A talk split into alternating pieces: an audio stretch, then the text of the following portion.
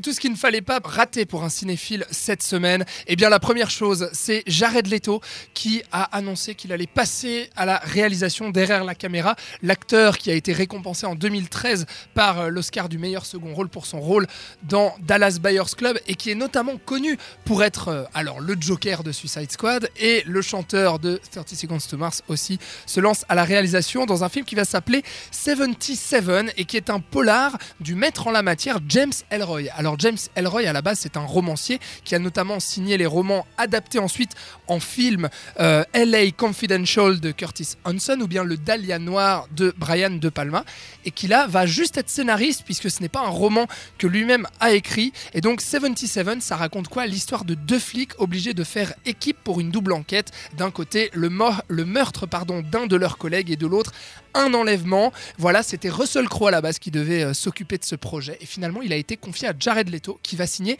son premier film. Alors pour l'instant, pas de date euh, de tournage. C'est en projet. Est-ce que c'est une bonne nouvelle ou pas, Jared Leto derrière la caméra? Pourquoi pas?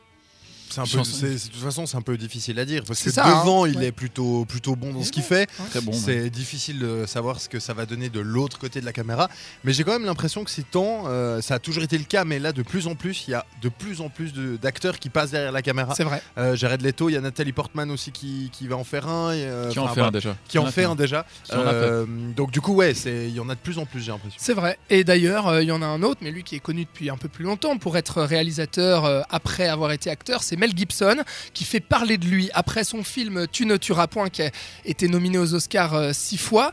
Et bien voilà qu'il serait le favori euh, cité par euh, la Warner pour réaliser la suite de Suicide Squad. Suicide Squad 2, réalisé par Mel Gibson. Non mais les gars, vous y croyez franchement à ça? Alors moi déjà, ce qui me surprend, c'est que Warner ait envie de faire un deuxième épisode de Oh, Suicide moi aussi, Squad ouais. après l'absolu hécatombe que le premier était, tant Ouais. au niveau critique qu'au niveau commercial. Euh, non, commercial, commercial, non. commercial, non. Ça fait 300 millions de marge hein, quand même. Ouais, ah bon, ouais, bah, j'ai rien dit. Et- Alors ouais, bah l'appel du pognon, voilà. Ouais, ouais, l'appel du pognon. Et alors, Mel Gibson aux commandes d'un blockbuster. Alors, c'est peut-être ce qui va arriver si les négociations entre Warner et lui aboutissent. Pour l'instant, on n'a pas plus d'informations.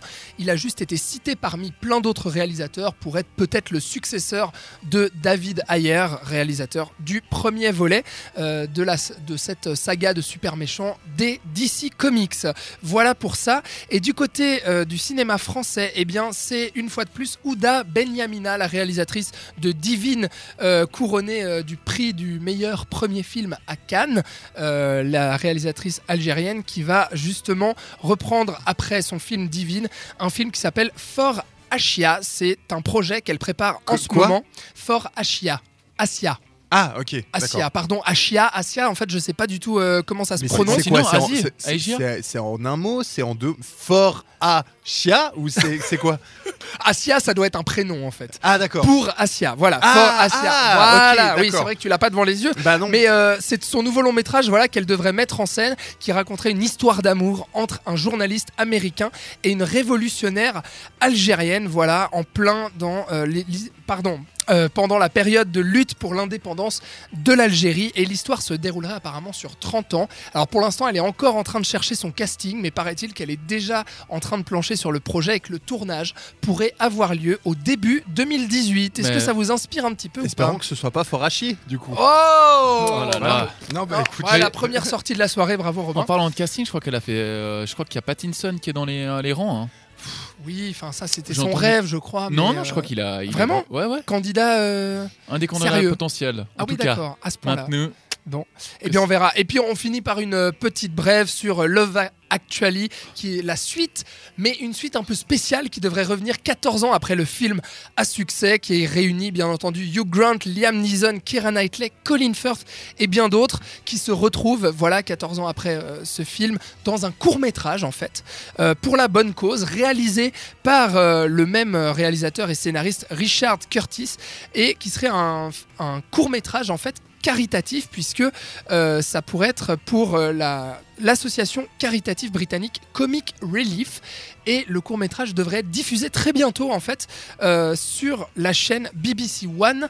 Ça devrait être courant mars, donc on va avoir la surprise, le nouveau Love Actually. Ça vous dit, ça vous donne envie, les gars, ou pas? Euh, non. Court métrage euh, télévisuel. euh, non hormis, Oui. le, hormis le casting, euh, Ouais. non. Bon, très bien. Non, je suis Eh ben, désolé. merci. Et ben voilà, c'était tout pour les news.